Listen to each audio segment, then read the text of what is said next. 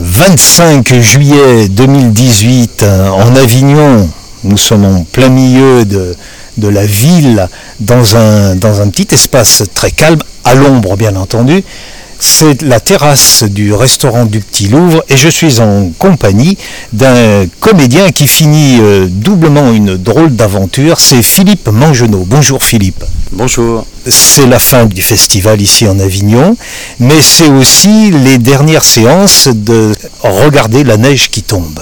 Voilà, c'est une pièce euh, par ces temps de canicule euh, qui pourraient euh, sembler euh, inappropriés, mais on fait effectivement tomber la neige tous les jours à, 15h50 dans cette petite salle du Petit Louvre.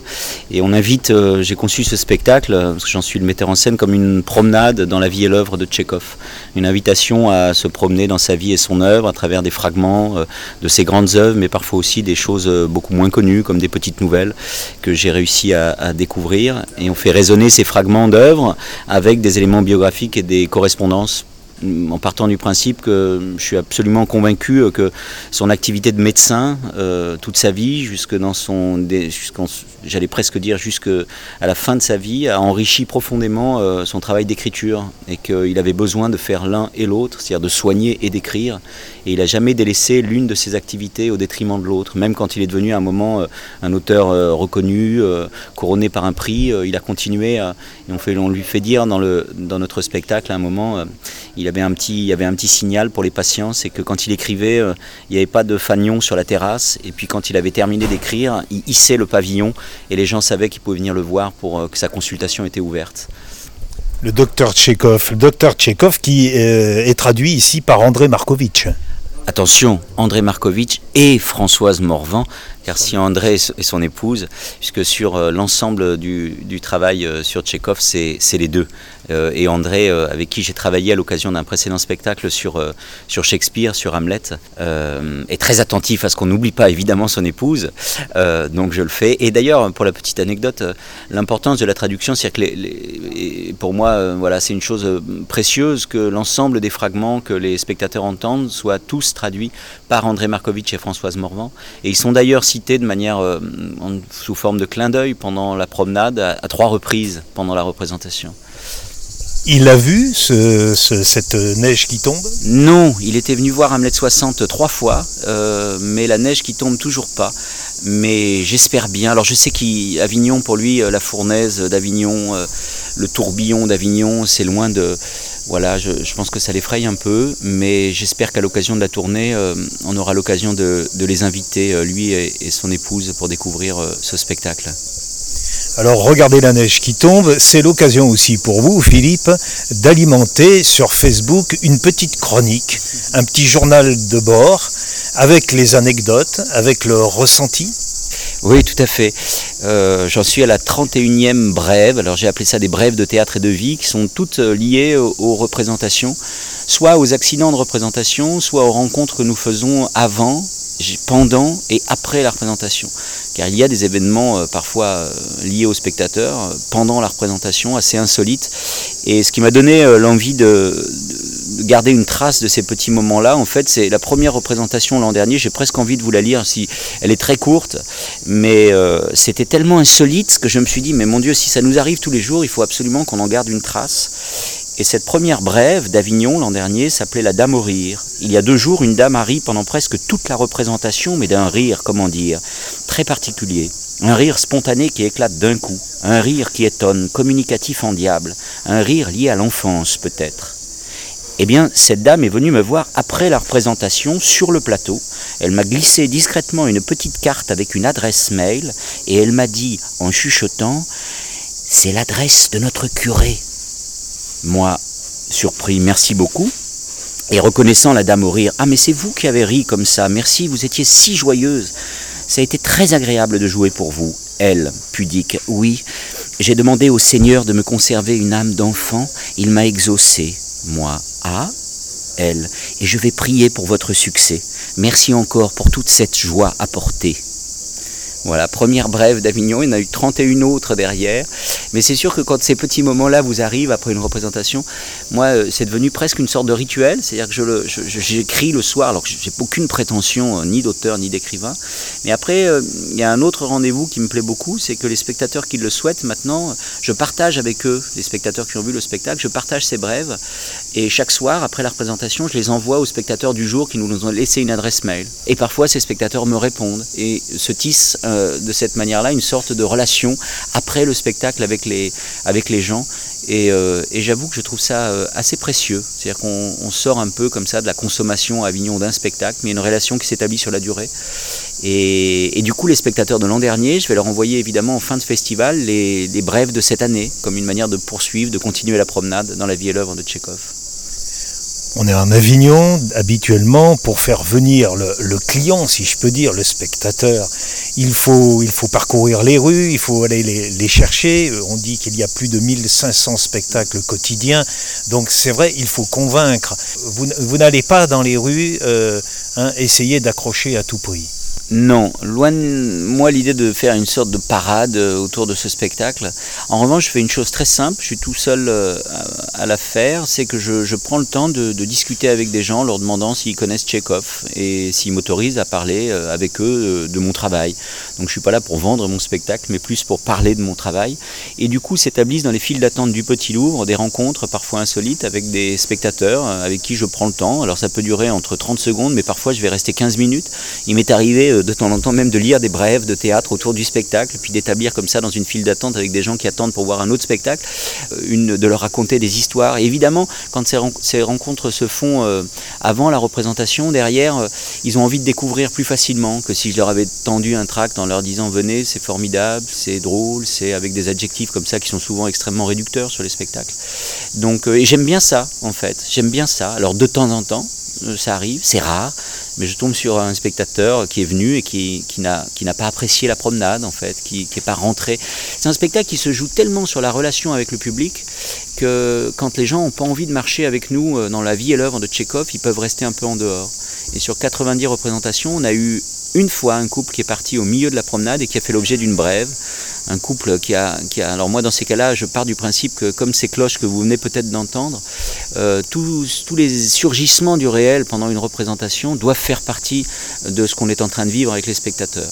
Donc une cloche qui sonne, une porte qui s'ouvre, un spectateur qui part, un ronflement, un téléphone qui sonne, tout ça doit faire... On ne peut pas le nier, en fait, dans un espace aussi intime. Donc je pars du principe qu'il faut que je trouve le moyen d'en faire du théâtre, et surtout que ça n'altère pas des récits ou des moments très intimes à l'intérieur de la représentation. Imaginez je sais pas moi, quelqu'un qui sort et qui martèle les escaliers euh, sur le récit de la mort de Tchekhov, moi en tant que metteur en scène, ça me serait profondément insoutenable. Donc dans ces cas-là, j'arrête la représentation euh, très tranquillement, j'allume la lumière, je permets au spectateur de sortir, puis on reprend le cours de la promenade. Et là, un jour, ce monsieur m'a dit, en criant, parce que du coup, il était encore plus agacé que je l'accompagne jusqu'à la sortie, moi qui étais venu écouter du Tchekhov, euh, comme si ce qu'il avait entendu jusque-là n'était pas du Tchekhov. Et ce qu'ils n'avaient pas, c'est que tout ce qu'il avait entendu, ce n'était que du Tchekhov. Il n'y avait pas une ligne qui n'était pas de lui, et même la biographie du début, c'est une biographie de Tchekhov par lui-même. Tchekhov aurait à un moment dit euh, si vous avez besoin d'une biographie, euh, écrivez ça. donc c'est Tchekhov qui se présente, en fait, c'est Tchekhov par lui-même. Voilà, ça peut arriver, les rendez-vous manqués, c'est même plutôt bon signe. Ça veut dire que on ne fait pas ni de la communication ni du marketing. Si tout le monde était content et tout le monde était, euh, on pourrait s'inquiéter en fait. Il y a un autre moment que vous aimez bien, et là vous investissez financièrement, c'est le champagne. Oui, alors là c'est lié évidemment à la représentation, mais comme on démarre par le spectacle par une bouteille de champagne que nous ouvrons de manière un peu énigmatique, en citant Marie Stuart, c'est-à-dire en partant du principe que les gens comprendront euh, à la fin de la représentation, puisque pour ne rien vous cacher, Tchekhov est mort avec son épouse une coupe de champagne à la main. Donc le récit de cette mort vient, euh, finir notre, notre promenade, et comme cette bouteille est ouverte, euh, que Tchekhov n'a bu qu'une coupe, puisqu'il s'est allongé ensuite sur le côté gauche en disant il y a longtemps que je n'ai bu du champagne et il est mort, laissant son épouse seule avec cette bouteille de champagne entamée. Je me suis dit qu'il y avait là une, une invitation toute, toute simple et toute trouvée pour inviter les spectateurs à rester après la représentation, partager cette bouteille que Tchekhov n'a pas pu finir et poursuivre le temps de la promenade par un temps de discussion avec ceux qui avaient envie de prendre du temps autant à Avignon, parce que tout le monde est un peu pressé. Et c'est des moments euh, très conviviaux, parce qu'on se retrouve euh, tous les jours entre, euh, entre 5 et 20, 25 personnes parfois, à boire un verre. Alors quand la bouteille de champagne ne suffit pas, j'ai prévu du crément d'Alsace et de la clairette de Die. et c'est un moment très convivial qui souvent fait l'objet de petites rencontres qui, qui, viennent nourrir l'écriture des brèves. puisque de temps en temps une dame vient me voir en me disant une chose là encore un peu insolite. Il y a quelques jours, une dame est venue avec une grosse tache sur son pantalon en me disant euh, que c'était de ma faute. C'était une tache de sang. Et euh, j'ai découvert que je m'étais blessé pendant la représentation. Et comme je viens me réfugier dans les bras de quelqu'un pendant la représentation, j'avais taché son pantalon. Mais euh, elle a souri, j'ai voulu lui offrir le pressing. Elle m'a dit non, non. Et du coup, c'est devenu, me dit ça alimentera vos brèves. Donc, et c'est ce que j'ai fait le soir. J'ai raconté cette petite histoire.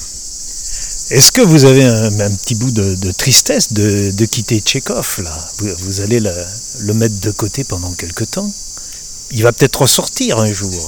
Oui, parce que ça, je, non, on n'est pas triste parce que d'abord on est fatigué. Parce qu'un mois d'Avignon sur un spectacle qui nécessite pour la comédienne et pour moi beaucoup d'énergie, d'engagement. Là, on a joué, on aura joué 23 fois en, un mois, donc c'est des belles séries.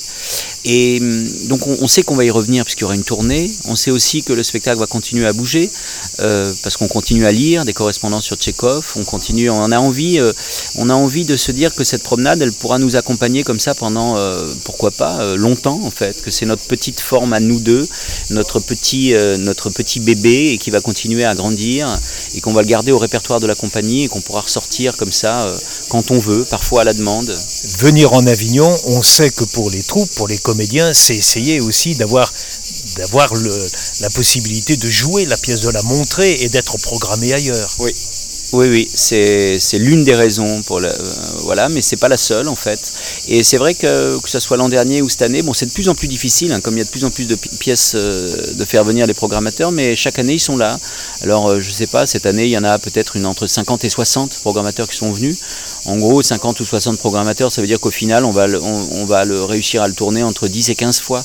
Euh, c'est un ordre de grandeur, mais euh, c'est toujours euh, très positif en fait, parce qu'on tisse des relations avec des gens qu'on ne connaissait pas, on élargit notre cercle de diffusion, on fait des rencontres parfois.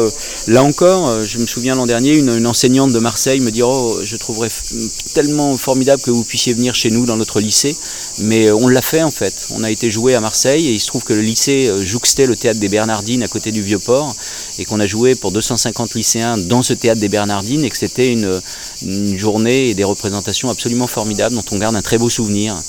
Euh, et j'aime bien que, conserver dans, cette, dans, ce travail l'idée de la, petite forme tout-terrain, c'est-à-dire qu'on puisse comme ça répondre à des invitations insolites euh, et qui sortent simplement du réseau de diffusion habituel dans des théâtres. qu'on puisse presque s'installer dans, un grenier comme on l'a déjà fait, euh, dans, un, dans une salle de château, dans un jardin, en plein air, et que ça reste une chose très souple à laquelle on puisse s'adapter ça, c'est la tournée, c'est la, comédie qui voyage. Mais autrement, vous avez pied dans le théâtre lyonnais. J'ai travaillé au théâtre du Point du Jour pendant, pendant cinq ans euh, aux côtés de Gwenel Morin. J'étais son collaborateur sur une aventure euh, des Molières de vitesse et sur des tragédies euh, de, de Sophocle. Pendant quatre ans, j'ai beaucoup travaillé avec lui. Et il se trouve que la compagnie, là, pour deux ans, est, associée au théâtre du Parc d'Andrézieux-Boutéon. Ce qui va nous permettre euh, la saison prochaine de reprendre Regarder la neige qui tombe à la fois au théâtre, mais également, parce que ça me tient à cœur, on va le diffuser dans des lycées autour du théâtre, pour aller comme ça à la rencontre des publics qui n'iraient pas forcément euh, en allant jouer au sein même des lycées. Et on va jouer notre prochaine création qui s'appelle Duo Juan. C'est tout Don Juan de Molière euh, condensé en 1h20 à deux comédiens, c'est-à-dire qu'on joue tous les rôles à deux, avec une, accompagné par une musicienne. Ça, on a déjà commencé le travail, une première session en le jouant euh, devant 1200 lycéens de la région Rhône-Alpes. Et on va s'installer au théâtre du Parc à Andrézieux-Boutéon pour changer d'échelle et pour euh, pouvoir investir aussi bien euh, des espaces qui ne sont pas destinés au théâtre que des grands plateaux. Et on va revenir à Avignon en 2019 avec Duo et je pense qu'on va s'amuser à faire jour père, jour impair, c'est-à-dire un jour regarder la neige qui tombe, le lendemain Duo Juan pour à la fois faire découvrir deux manières de monter deux immenses auteurs évidemment, euh, et Molière de manière résolument contemporaine, euh, sans autre chose que l'énergie euh, de la troupe qui là est réduite à deux comédiens plus une musicienne sur Don Juan. Lorsqu'on regarde le catalogue de ces 1500 spectacles, on retrouve des, auteurs comme Tchekhov qui sont bien connus, archi connus, et puis on trouve pas mal d'adaptations de romans. Ça, c'est quelque chose qui, prend de plus en plus de place. Comment vous, vous l'expliquez? Je crois que j'ai pas d'analyse là-dessus, mais c'est vrai qu'on on en voit de plus en plus les, auteurs vivants et les auteurs contemporains, parce qu'il y en a. Ma prochaine création après Diogean, c'est le texte d'une jeune autrice qui s'appelle Gwendoline Soublin, euh, souffre un peu de ça en fait. C'est-à-dire qu'il y a vraiment des auteurs d'une génération d'auteurs de théâtre euh, vivants qui mériteraient parfois d'être euh, d'être montés, et c'est compliqué parfois de s'emparer de comme ça de textes contemporains qui ont peu de visibilité avec des jeunes auteurs. Et là, j'ai la chance d'avoir rencontré Gwendoline Soublin au TNP dans le cadre d'un festival formidable qui s'appelle En Acte, où on doit répéter en dix jours euh, un texte euh, qui a été monté créé et écrit par l'auteur pour cette occasion. Euh, dix jours texte suisse, c'est-à-dire c'est pas des lectures ou des. Et j'ai découvert l'univers de Gwendoline Soublin qui venait d'écrire un autre texte qui s'appelait Pig Boy, qui traite de la ruralité, une pièce complètement folle en trois parties. Et j'ai eu un coup de cœur immédiat pour ce texte, que j'ai déjà d'ailleurs, parce je fais ça souvent, travaillé avec de jeunes élèves dans une option de théâtre à Lyon. Et je vais le monter en, en 2020. Et ce texte, et c'est la bonne nouvelle, vient de recevoir l'aide à la création euh, de l'Arsénat. Mais je pense que je ferai Avignon euh, à ce moment-là avec ce texte. C'est une pièce folle en, trois parties. La première partie, c'est la, la, vie et la mort d'un petit agriculteur éleveur de porcs. La deuxième partie, Gwendoline euh, réhabilite les procès d'animaux qui ont eu lieu au Moyen Âge. Et là, il y a un procès, on est en 2100, de l'emblème de la marque Perta, à ne pas confondre avec Erta, qui est un cochon qui aurait fait l'amour avec une jeune fan, euh, une jeune fan thaï, oh j'ai oublié sa nationalité. Et la dernière partie est très belle, on est dans une dimension japonaise, la fan. La dernière partie, c'est une truie qui s'échappe d'une maternité, une maternité où ces truies euh, portent des petits hommes. Euh, et il y a déjà, ce alors ça paraît une dimension totalement futuriste, et, il se trouve qu'il y a déjà des recherches qui sont, qui sont faites en ce sens pour que les, cochons, qui se rapprochent, paraît-il, sur plein d'aspects euh, le plus euh, de l'homme, euh, puissent porter des, petits hommes. Moi qui vous écoute, je me demande bien comment tout cela va être traduit sur une scène. Mais avec les moyens du théâtre, c'est que dans ces cas-là, si cette pièce parle d'un monde futuriste, de la technologie, moi j'ai envie de le faire toujours avec les moyens archaïques du théâtre, c'est-à-dire des acteurs, peu de moyens scénographiques lourds et surtout pas j'ai toujours une, inquiétude en fait. C'est André Markovitch qui m'avait alerté là-dessus. J'ai toujours une inquiétude avec les images au théâtre. C'est-à-dire qu'elles sont tellement puissantes qu'elles écrasent tout euh, sur un spectacle. Et moi, je pars du principe que le théâtre, c'est d'abord un acteur qui se laisse traverser par un texte. Vous voyez, le verbe qui se fait cher. Je ne viens pas concurrencer une autre scène qui serait une scène religieuse, mais le théâtre, pour moi, c'est d'abord ça. Et je trouve que quand il y a une concurrence entre l'œil et l'oreille, l'œil vient toujours écraser euh, l'oreille. Donc je fais toujours attention de ne pas... Euh, dans le Tchekhov, par exemple, on ne convoque qu'une seule image à la fin de la représentation, une image un peu poétique. Et quand les spectateurs sont un peu inquiets d'être en fond de salle, je leur disais, mais ne vous inquiétez pas, en fait. Euh, il y a peu de choses à voir. Alors ils me disent, ah bon Non, non, vous pouvez même fermer les yeux pendant la représentation par moment, c'est-à-dire vous laisser bercer par ce qu'on va vous raconter. Et le théâtre chez les Grecs, c'était quand même ça, des hommes surélevés sur des coturnes avec des masques et qui, qui, et qui s'emparaient de textes de manière lyrique, voire chanter devant, devant des milliers de personnes. Jamais on ne verra le nom de Philippe Mangenot sur euh, le, générique d'un film euh, Si, si, euh, ça m'est déjà arrivé en fait, mais vraiment à la marge. après, c'est pas pareil, c'est-à-dire que le cinéma, vous voyez, l'œuvre cinématographique, évidemment qu'on travaille là-dessus, mais moi au théâtre, pour l'instant en tout cas, j'ai une sorte d'appréhension à utiliser les, moyens technologiques. Peut-être que ça viendra, hein, peut-être que je changerai d'avis, mais je résiste en tout cas à cette tentation pour le moment. En tout cas, ça a la possibilité, ces spectacles, tels que vous les décrivez, de pouvoir les présenter en tout lieu, dont les lycées, les salles de classe. Exactement. Et puis je pars du principe aussi que, imaginez qu'il y ait une coupure de courant, euh, Je trouve ça terrible en fait que la coupure de courant ou la panne de l'ordinateur ou du vidéoprojecteur influe sur la qualité d'un spectacle. Nous, il suffirait qu'on mette quelques bougies, notre promenade dans la vie et l'œuvre de Tchekhov pour avoir lieu, même, même en cas de coupure de courant, vous voyez. Que, ou alors on déciderait de sortir sur le parvis et de se mettre devant le théâtre pour que la représentation ait lieu quand même. Mais d'être tributaire d'une panne technique au théâtre, c'est toujours, c'est toujours pour moi voyez, une sorte d'aveu d'échec en fait lié au théâtre. Parce que le théâtre, c'est quand même d'abord des acteurs hein, qui s'emparent de textes. Le petit Philippe, l'enfant Philippe, d'où a-t-il pris ce germe, ce goût du théâtre? Eh bien, c'est l'école. Pour ça peut-être que cette, dimension a toujours fait partie de mon travail. Quand je dis cette dimension, c'est la relation, euh, le travail d'éducation artistique, de renouvellement des publics. Moi, c'est assez simple. Hein. c'est en quatrième, une enseignante de français qui propose à la classe de quatrième, et si on montait une pièce cette année, euh, tous ensemble. Du coup, ça a été une aventure comme ça collective à l'échelle de la classe qui a été euh, profondément marquante. Alors, il se trouve que j'ai eu le rôle principal, mais que du coup, j'avais une responsabilité par rapport à mes camarades. Je raconte souvent euh, euh, que pour l'apprentissage du texte. Moi j'étais issu d'une famille nombreuse. Euh, je dormais dans la cuisine pour me réveiller à 5 heures du matin sans réveiller mes frères, pour apprendre le texte par cœur. Donc j'ai des, comme ça des souvenirs de, nuits passées dans la cuisine où je me levais, je faisais sonner mon réveil pour apprendre ce texte. Il y a eu donc cette aventure collective à l'échelle de la classe et le plaisir d'être sur un plateau et puis petit à petit, plaisir de raconter des histoires et de, que ces histoires puissent évidemment rentrer en résonance avec le monde, avec la vie qu'on mène, avec c'est venu de là en fait. Et il se trouve que je n'étais pas destiné à faire du théâtre parce que j'ai fait des études d'ingénieur. Mais plus j'avançais dans mes études d'ingénieur, plus je faisais du théâtre en amateur, en théâtre universitaire, et plus je me disais, mais en fait, c'est ça que j'ai envie de faire de ma vie, c'est de raconter des histoires aux gens et pas de construire des ponts ou des maisons. Donc euh, une fois que j'ai eu mon diplôme, j'ai dit à mes parents, ça y est, je sais enfin ce que je vais faire, je vais faire du théâtre. Je vous ai fait plaisir, votre fils est ingénieur, mais maintenant je vais me faire plaisir. Voilà, mais je regrette pas une seconde cette formation d'ingénieur, parce que ça a permis déjà un choix comme ça de, mûrir avec le temps, ce n'était pas un coup de tête.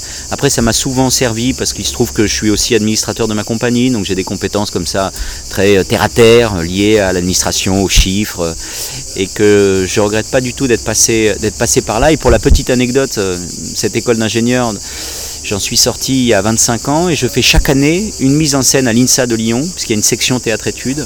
Et je prends un plaisir fou à, être là où j'étais il y a 25 ans, comme si le temps ne euh, s'était pas passé, et à faire du théâtre comme j'en faisais il y a 25 ans, avec euh, une troupe de 25 euh, mômes étudiants passionnés de théâtre qui s'investissent à 200%.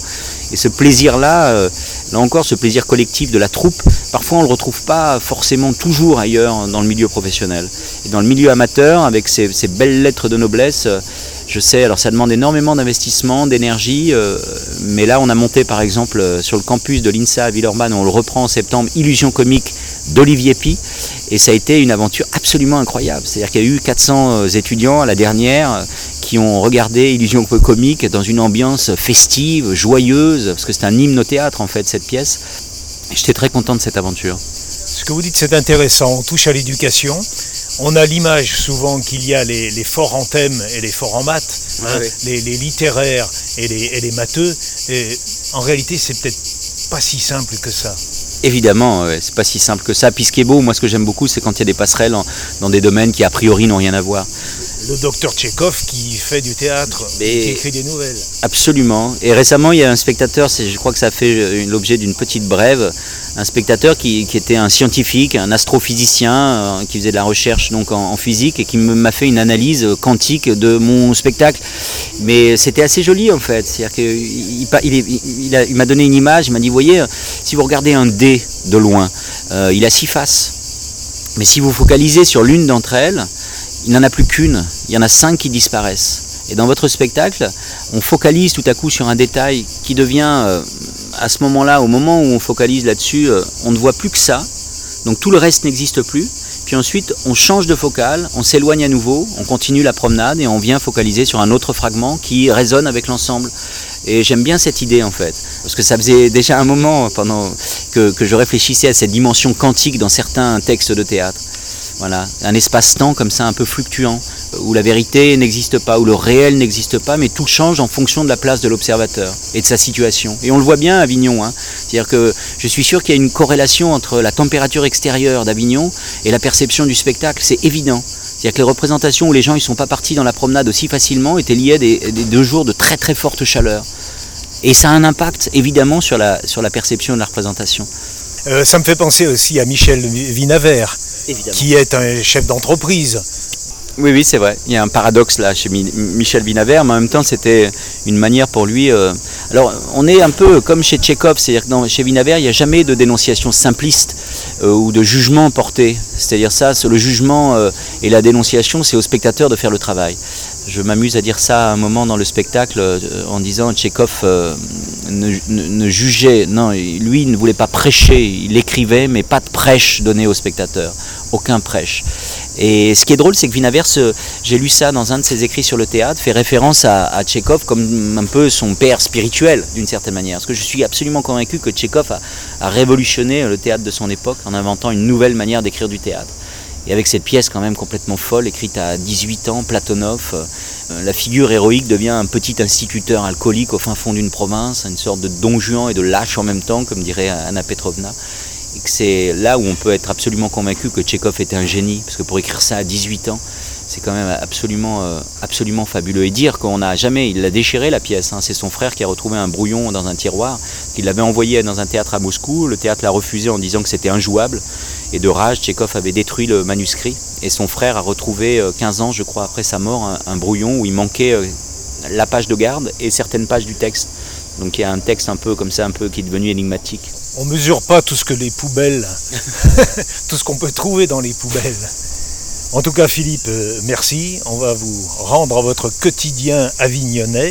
Hier, on, a, on avait une pièce de théâtre, un texte d'Olivier Pi, l'épître aux jeunes acteurs, où, il dit que euh, la parole, c'est une promesse. Alors voilà, on a échangé des paroles avec plein de promesses. Alors là, je vais terminer avec la dernière définition du théâtre dans Illusion comique. Le théâtre, c'est la Oh, ça y est, j'ai oublié. Mon Dieu, c'est la fatigue. La promesse de n'avoir rien attendu. Non, pas la promesse. Il y a lié quelque chose comme ça. Il y a quelque chose qui advient, mais qu'on n'a pas attendu. Euh, et j'aime beaucoup ça, en fait. C'est-à-dire que ça me fait penser à cette belle notion liée à la sérendipité, c'est-à-dire de faire des découvertes joyeuses par hasard, en se laissant euh, disponible à tout ce qui peut arriver, à tout surgissement du réel, sans rien attendre. Et parfois, c'est quand on n'attend rien qu'on peut faire les plus belles rencontres. Merci Philippe. Merci à vous.